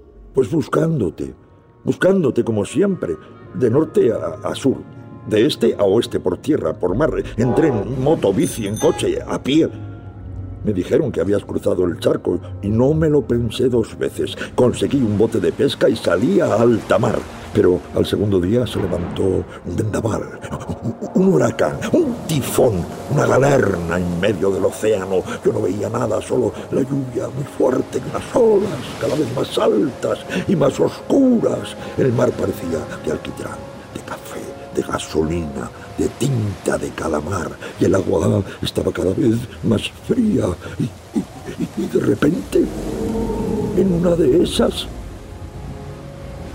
al pasar al otro lado de una ola ¿Qué? ¿Qué pasó? ¿Qué pasó? que me encontré un- una boca enorme abierta con un arco de triunfo. Dos, tres, cuatro, cinco filas de colmillos apuntando al cielo. Parecía el palacio de la ópera. ¡Qué oscuro! Qué eco. ¡Eco! El tiburón que me tragó de un solo lengüetazo, visto y no visto. Y una vez que llegué allí, a que no sabéis qué me encontré. ¿Qué? ¿El qué? ¿El qué? Pues que se había tragado un barco mercante con un cargamento de días de teléfono y de páginas amarillas del año de la polca. Estaba todo flotando por ahí, las guías de Murcia, de Badajoz, de Almería, de Tarragona. Y de Bilbao, la más larga. No había nadie de la tripulación. Debieron de salvarse todos. Solo vi algunas gorras de marinero o, o eran de primera comunión, no sé, y un montón de linternas. Me sé ya los números de teléfono de toda la comunidad valenciana. ¿Y has estado aquí dentro cuánto? ¿Dos años? Mm, sin ver la luz del día. Vaya panorama. Yo me pego un tiro. ¿Y, y- y tú quién eres, por cierto? Soy Echegárate, Un bonito. del norte, ¿eh? Oh, ya veo ya. Eh, Me vas a disculpar, pero es que llevo dos años comiendo solo pescado y ya no puedo más. Boquerones, rape, lenguados, sardinas, gambas, bacalao, besugo, anchoas, merluza, anguila, arenques, atún, atún, salmonetes, pescadillas, más sardinas, calamares. Como vuelva a ver un pez espada, me pongo mal. Lo que tenemos que hacer es salir de aquí y ya. Tú dirás cómo. Bueno, esto es como un centro comercial. Te pierdes por dentro y parece que no se acaba nunca, pero al final no tiene más que una entrada y una salida. Además, los tiburones, visto uno, vistos todos. ¿Qué tienes pensado, Echegárate, que pareces tan seguro? Voy a retar al tiburón a un pulso y le voy a decir que nos suelte cuando gane. ¿Eh? ¿Qué reís? No puede saberse. ¿No me creéis capaz? Eh, lo- Claro, claro. sí. Pues agur, ahí os quedáis. Eh, Espera, bonito, que tengo un plan mejor. A ver. Tenemos que hacer estornudar al tiburón. ¿Estornudar? ¿Al tiburón? Está loco. Tu hijo está loco. Saldríamos disparados como petardos. ¿Cómo le hacemos estornudar? Eso, tú síguele el rollo. Bueno, de tal palo tal astilla. Pues encendiendo un fuego. ¡Ah, qué buena idea! Eso ¡Qué es, buena eso idea! es Encendiendo una pila con las guías. soberbio, Más estupendo, Yo me voy. fenomenal, Agur. ¿Y a dónde, si puede saberse? ¿Eh? ¿Eh? Vamos a saltar por los aires. ¡Oh, oh, oh, saltar! ¡Esa es la idea! Bueno, me quedo, me quedo porque sin mí no llegáis a ninguna parte, ¿eh? No perdemos nada con probar. Además, estoy tan aburrido ya que cualquier cosa me vale aunque salga mal. ¡Vamos! Manos a la obra. Y eso hicieron. Empezaron a buscar las guías de Alicante, de Teruel, de las Palmas de Gran Canaria, que se habían quedado enganchados entre los dientes del tiburón, Ay, hasta que reunieron un buen montón de papel y lo colocaron al principio de las tripas. Desde donde veían la campanilla allí arriba, enorme, pesada, la campana de una catedral gótica, un poco asquerosa, la verdad, moviéndose y agitándose con cada bocanada de aire. El sitio perfecto para hacerle cosquillas en la garganta. Ahora solo falta encender el fuego. Eso es. ¿Con qué vamos a encender un fuego? Si puede saberse. Pues es verdad. Eh, Yo no tengo mechero y las cerillas que tenía las usé todas para cocinar. Sardinas. Pues estamos aviados. Dejadme a mí. Ahora vais a ver lo que es meter las castañas al fuego. ¿Qué, qué vas a hacer? Pero, pero, Pinocho, Pinocho, no. Demasiado tarde, Yepeto. Como siempre, no alcanzó a sujetar a Pinocho, que se había acercado a la montaña de papeles y había empezado a frotar los pulgares muy deprisa, pero que muy, muy, muy deprisa. Y enseguida le empezaron a saltar chispas de las manos. Y antes de que dijeran esta boca es mía, se había prendido el fuego y encendido una fogata bien grande con unas llamas estupendas, color naranja y más altas que las de las fallas de Valencia. ¡Voilà! Mira, mira, mira. ¡Guau! ¡Qué pasada! ¡Mítico, chavales! Mirad, mirad, mirad las llamas como sube. Y sí, las llamas y el humo subían garganta arriba, llenas de partículas de carbón y ceniza y residuos tóxicos. Una nube negra que fue subiendo arriba y arriba y arriba hasta que... ¿Qué ha sido eso?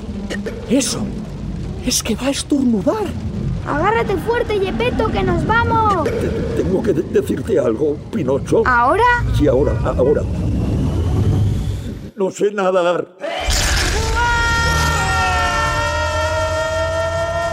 Estornudo, con toda su alma. Parecía que echaba los pulmones por la boca. Salieron disparados por la garganta y por debajo de la campanilla.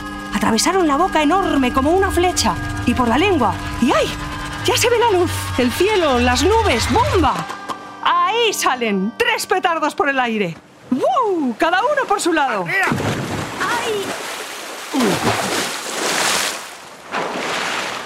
Vaya bofetada que se han dado. ¡Pinocho! Yepeto, ¿dónde estás? Yepeto. ¡Pinocho! ¡Cho! ¡Socorro! ¡No sé! ¡Socorro! Yepeto, Yepeto. Yepeto. ¡Aquí! Gepetto se iba al fondo como un plomo. Esta tía es una ceniza. Aguanta, padre. Pinocho metió la cabeza bajo el agua y vio a Gepetto a unas cuantas brazas, muy cerca. Intentó bucear para rescatarlo, pero era de madera. Y flotaba, claro. Tranquilo, Pinocho, que esto lo arreglo yo. Me nado todas las mañanas desde Santurce a Bilbao. Y Echegárate, dicho y hecho, se dirigió hacia Gepetto, se colocó debajo y de un coletazo... ¡Plas! Lo devolvió a la superficie donde dibujó una bonita parábola. Y Pinocho lo recogió como caído del cielo.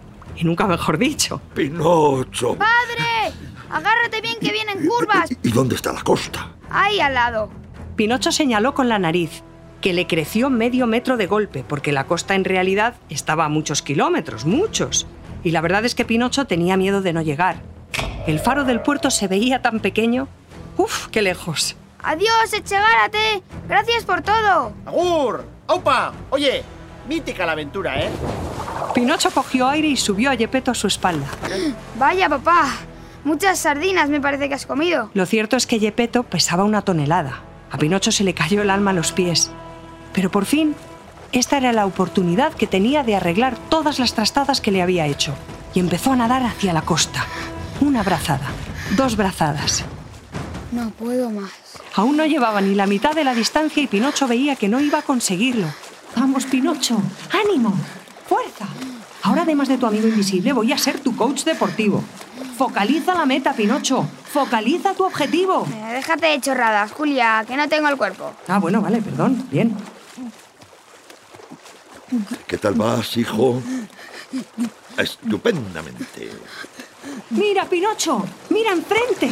Una playa. Hemos llegado. La playa. Por fin. Estamos. Estoy molido. Arena, rocas, pinos, pinchapos, alcornoques, arizón. Y muerto de hambre. Abetos. Tierra seca después de dos años. ¿Cómo me he hinchado con el agua? Y qué blanco estoy. Parezco corcho de embalaje. Hay una luz ahí, entre los árboles. Una casa. La casa que asomaba entre los árboles parecía de mentira. Tenía de todo. Tejado de tejas rojas, caminito con curvas, ropa colgada a secar. y una chimenea por donde salía humo blanco. Una casita de parvulario, vamos. ¿Qué te pasa, Pinocho? Que no sé si quiero ir, Julia. Yo ya no me espero nada bueno. Todo acaba bien. ¿Y tú cómo lo sabes? Porque estoy contigo y porque esto es un cuento de Navidad. ¿Vienes, Pinocho? Claro.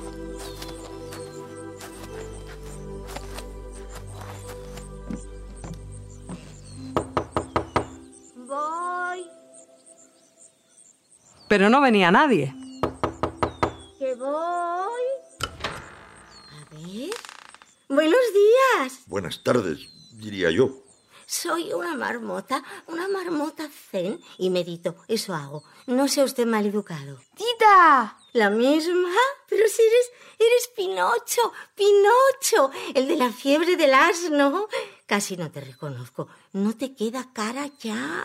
Y qué grande te has puesto. ¿Pero a quién te has comido? Me he hinchado con el agua del mar.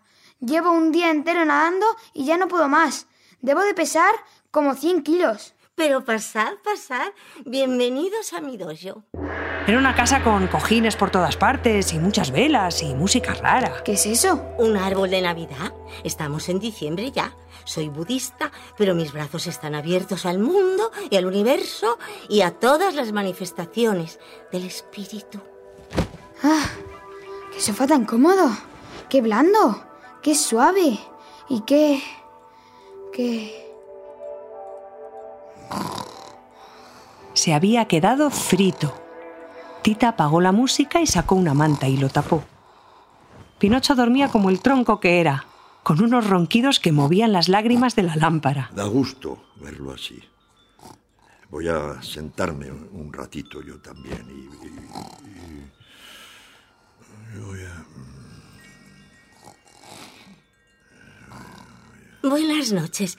Calmad vuestro cuerpo y vuestra mente.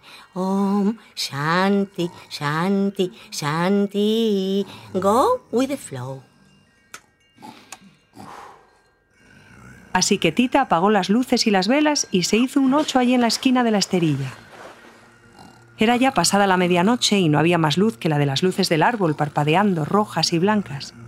Cuando de pronto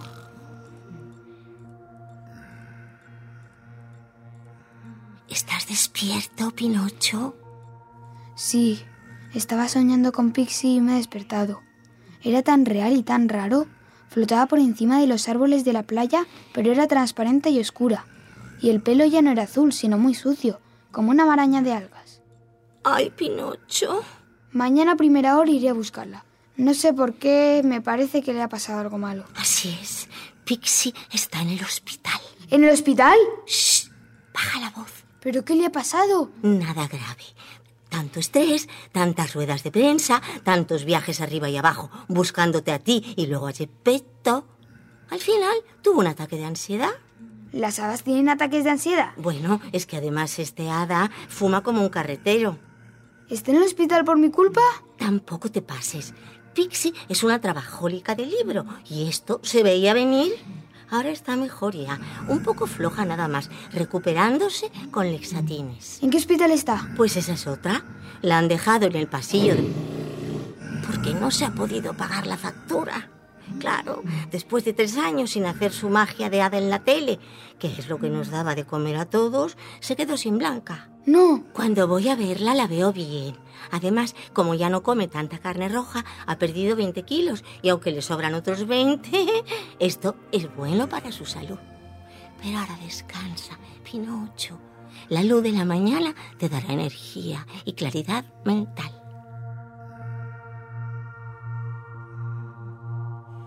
La noche se hizo madrugada. Las horas avanzaban y el tiempo pasaba y Pinocho no dejaba de pensar y maquinar. Y cuando empezó a amanecer muy temprano, se levantó sin hacer ruido. Abrió la puerta y salió al bosque.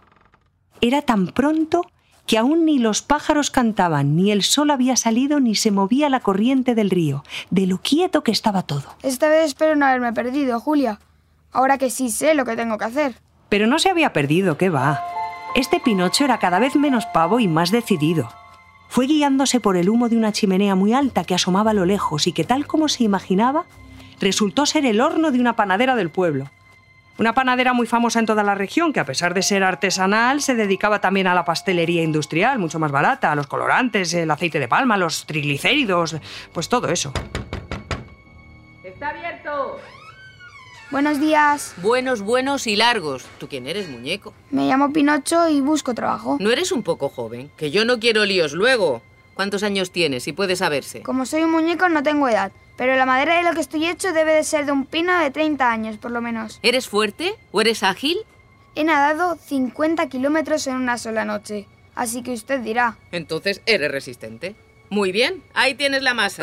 Y le señaló una mesa de madera enorme con una masa de harina y huevos y agua y flor de azahar, anís y azúcar que medía lo menos dos metros de altura. A cada lado del ataúd había cinco hornos que ardían como el infierno. ¡Uf, qué calor! ¡Uf, qué calor hacia aquí! Ya te digo, muñeco, a trabajar. Pinocho tomó carrerilla y dio dos saltos y cayó justo encima de la montaña de masa. ¡Chop, chop, chop! ¡Chao, bambino! Y esta tía coge y se va. Ah. Mejor, tú a tu bola. Tienes que echar más agua y una pizca de sal. Y, y la levadura, que si no, no sube. Vale, vale, vale. Eso es, muy bien, Pinocho. Solo te quedan 40 kilos por hacer. O te callas o te callas. Ahí, ahí. ¡Qué energía! ¿Cómo movía los brazos? Parecía una batidora eléctrica. No paraba. Chop, chop, chop, chop. Vaya máquina. En cinco horas había terminado con la mitad de la masa. Venga arriba y abajo. Chop, chop, chop. Y en cinco más estaba ya casi, casi. La panadera volvió ya bien entrada la tarde, con una bolsa llena de botellas de champán vacías y un bastante achispada. Muy bien, muñeco. Dan ganas de hacerte un videoclip de promo. Voy a sentarme aquí un ratito a descansar. De eso nada, monada. La que se sienta soy yo. Ah, sí. Ahora tienes que dar forma a los roscos y poner la confitada y esconder la sorpresa. ¿O tú te crees que los roscos de reyes se hacen solos? Creía que los hacían los reyes. ¿Desde cuándo los reyes dan un palo al agua? Anda, muñeco, ahí te dejo que me voy a dormir la mona. Y se fue apagando las luces porque hay que ahorrar. Pinocho el pobre estaba que no podía con su vida. Chop, chop, chop. Pero seguí, ahí dale, que te pego. Pasaban las horas.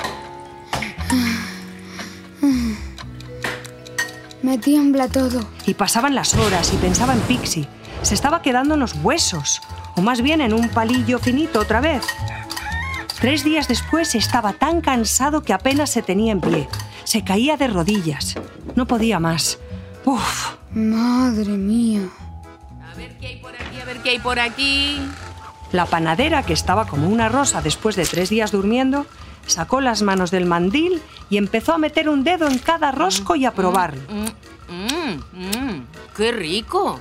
Muy bien, muy bien, muñeco. Meneaba la cabeza y lanzó un guiño a Pinocho, que se había tirado en una esquina de la taona y tenía ya más sombra que cuerpo. Esto está hecho. Toma, ven aquí que te voy a pagar tus cuartos. Te los has ganado a pulso. La panadera sacó un monedero muy pequeño del que empezó a sacar fajos de billetes y más billetes. ¿Cuánto dinero? ¡Uy! Ahí había de sobra para pagar el hospital. Y más dineros, y más billetes, y más billetes, y más dineros. Y ahora ya puedes pagar la factura de Pixie. ¿Conoce a Pixie? Claro que sí, de la partida de Mus. Y todo el mundo conoce a Pixie. Anda, ve corriendo y no pierdas tiempo. Gracias, señora. Vuelve cuando quieras y te nombro partner. Y Pinocho salió corriendo muy ligero, porque pesaba medio gramo y además la euforia y la dopamina dan un plus de energía y corría por los caminos como un cohete. ¡Vum! Entre los árboles, ¡vum! Por la montaña, ¡ram! Ya estaba cerca del hospital cuando vio una sombra debajo de un árbol. Y se paró. Un burro. Eso era. Tumbado con las orejas entre las patas tiesas, vestido con los restos de una camisa a cuadros deshilachada y unas Dr. Martens hechas polvo en las patas de atrás. Un burro punk. ¿Hola?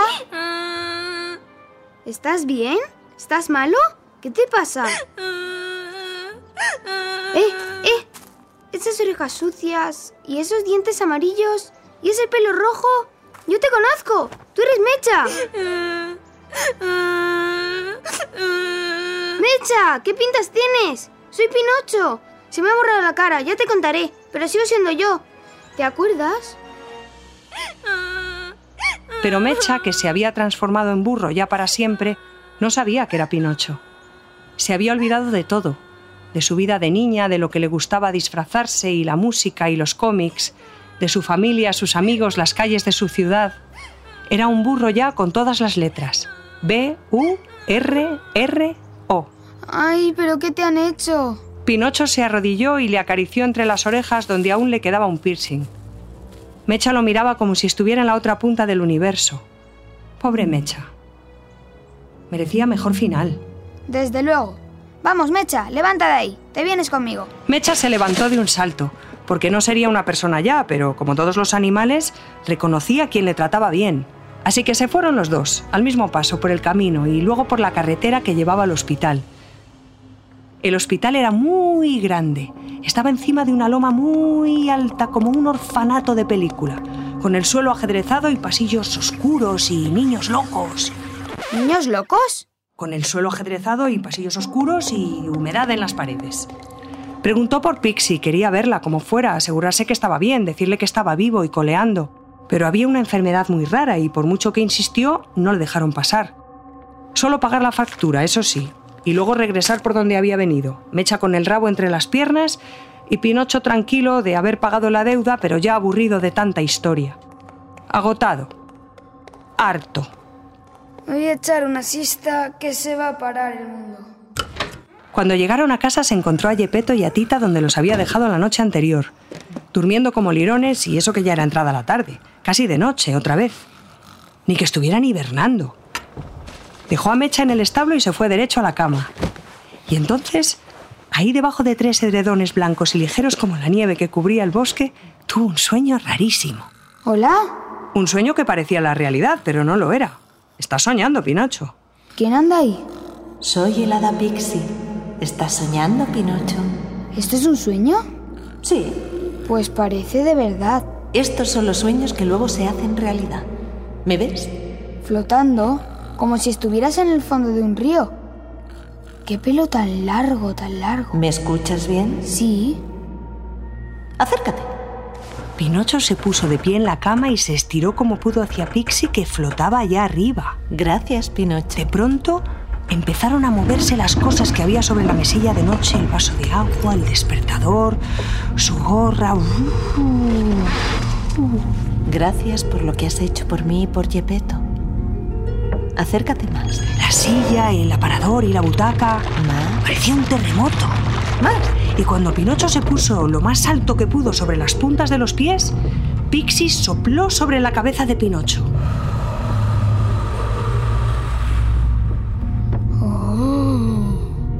Todo daba vueltas y giraba en el aire en un remolino loco alrededor de Pinocho que había empezado a flotar también. Hasta que de repente... ¡Ay! Adiós, Pinocho. Adiós, cabeza de madera hueca. Mañana no recordarás este sueño ni pasado mañana ni nunca, pero será algo que te cambiará para siempre. A partir de ahora sacarás la basura. Pinocho se había quedado mudo. ¿Pixie? ¿Pixie? Pero Pixie ya no estaba. Se había desvanecido en el aire. Como las nubes que pasan, Pinocho se sentó en la cama y miró a su alrededor. Todo estaba en su sitio. Se oían los ronquidos de la sala y el crepitar del fuego y como no sabía si había sido un sueño y estaba despierto o dormido, se volvió a acostar y esta vez se durmió de verdad.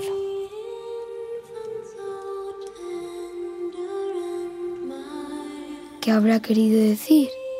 Eso lo dijo dormido. Durmió muchas horas sin sueños, como una piedra en el fondo más profundo del océano. Y cuando despertó por la mañana... ¡Ah! ¡Qué bien he dormido esta noche! Me siento como nuevo. Me siento otro. Vaya. Qué raro.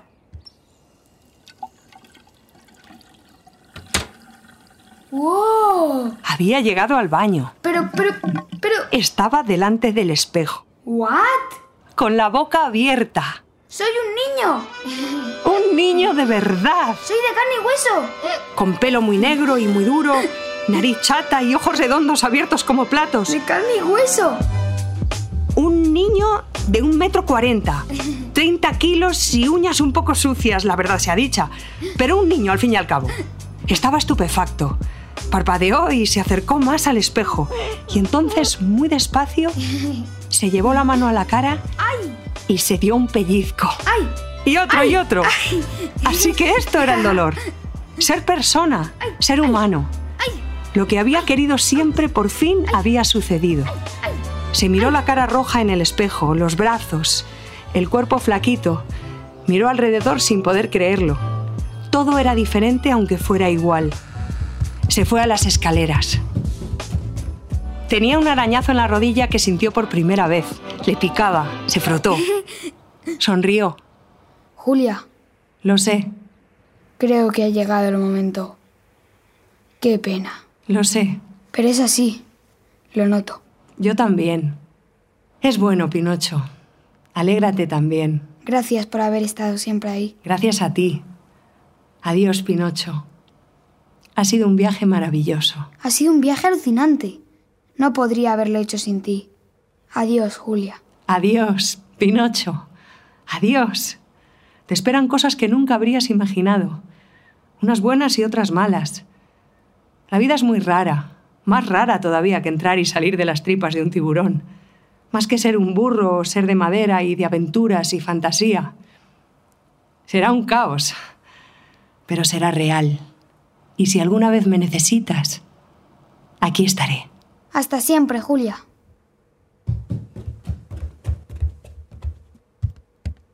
Pixie, Pixie, ¿dónde estás? ¿Dónde va a ser? ¿En la cocina? Mira, mírame. Ay, pero qué ganas tenía de ver esto. Ven aquí. ¡Oh, vaya! Esta vez sí que he hecho un buen trabajo. ¿Estoy guapo? A ver, a ver, date la vuelta. Muy bien, eso es, con el mismo remolino en el cogote de tu padre. ¿Me parezco a Gepetto? Claro que sí. Ven aquí, que te dé una chuchón, bandido. Ven aquí. Estás muy, Gepetto. muy requete guapo, ¿eh? Y te pareces a mí. Te pareces a mí, pero en flaco. ¿eh? Y con 50 años menos. Eres igual que Gepetto, pero mira, aquí, aquí arriba, tienes un mechón azul. Eso es mío. Es tuyo. Algo tendrás de mí. ¿Ah, sí? ¿El qué? Lo sabrás cuando menos te lo esperes. Oh, Pinocho, al fin cerraste el ciclo de tu karma y alcanzaste la iluminación y sin den sin. ¡Ay, qué sueño! Lo que tú digas. Ahora sí que estás en sintonía con el universo. ¿Ya habéis preparado una fiesta para celebrarlo? Bueno, eh, no, es que es una fiesta. Es una fiesta para celebrarlo todo. Es Navidad, Pinocho. La comida de Navidad, ¿entiendes? ¡Claro! ¡El árbol! Las guirnaldas, las velas, las estrellas que parpadean. ¿Cómo brilla la habitación? La Navidad es así, es lo que más me gusta. Todo se vuelve transparente y limpio, como empezar de nuevo. Sé lo que es eso. Sí, si estás con quien quieres estar, es Navidad siempre. Recuerda eso también. Mm, Yo, yo estoy con quien quiero estar hoy. Yo también. Yo también. Vamos a acabar de poner la mesa. Mantel, servilletas. Pues, eh, vasos, copa de vino, copa de agua, plato llano, plato de postre, mm, tenedor, cuchillo, cuchara, cuchara pequeña. Madre mía, cómo. Espera, espera, espera, ya la llevo yo. Oh, ¿En serio? Claro. Esto sí que es magia. bueno, será la Navidad. ¡Es Navidad! ¡Qué bien! ¡Feliz Navidad a ¡Feliz todos! Navidad a todos! ¡Feliz Navidad a ¡Feliz todos! Navidad, Pinocho! Namaste. ¡Feliz Navidad! Feliz Navidad, Julia. Brindis, brindis, un brindis, un brindis. Vamos a brindar con la sopa, no, con la sopa no. No, con la sopa no. Vamos sopa a no brindar. quiero. Pon la radio que empieza. La cadena Ser presenta Pinocho. De Carlo Collodi. Muy bien, Pinocho. Adaptación de Esther García Llobet. Sube, sube, sube el volumen. Vale, vale. En Pinocho han participado Natalie Poza como narradora, Ramón Barea como Yepeto, Verónica Sánchez como Pixie y la presentación de Marco Guerrero como Pinocho. Con la colaboración especial de Verónica Forqué como Tita, Raúl Pérez como León y Elefante, Lander Otaola como Echegárate y las voces invitadas de Charo Soria, Emilio Tomé, Ana Alonso, Matilda Donate y Laura Martínez, con la colaboración de Juan Ochoa y José Antonio Páramo. Adaptación Esther García Llobet. Fotografía Pablo Palacios. Redes sociales Virginia Díaz. Press Junket Dani de la Fuente.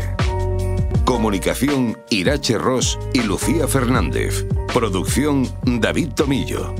Diseño sonoro Roberto García. Dirección Ana Alonso.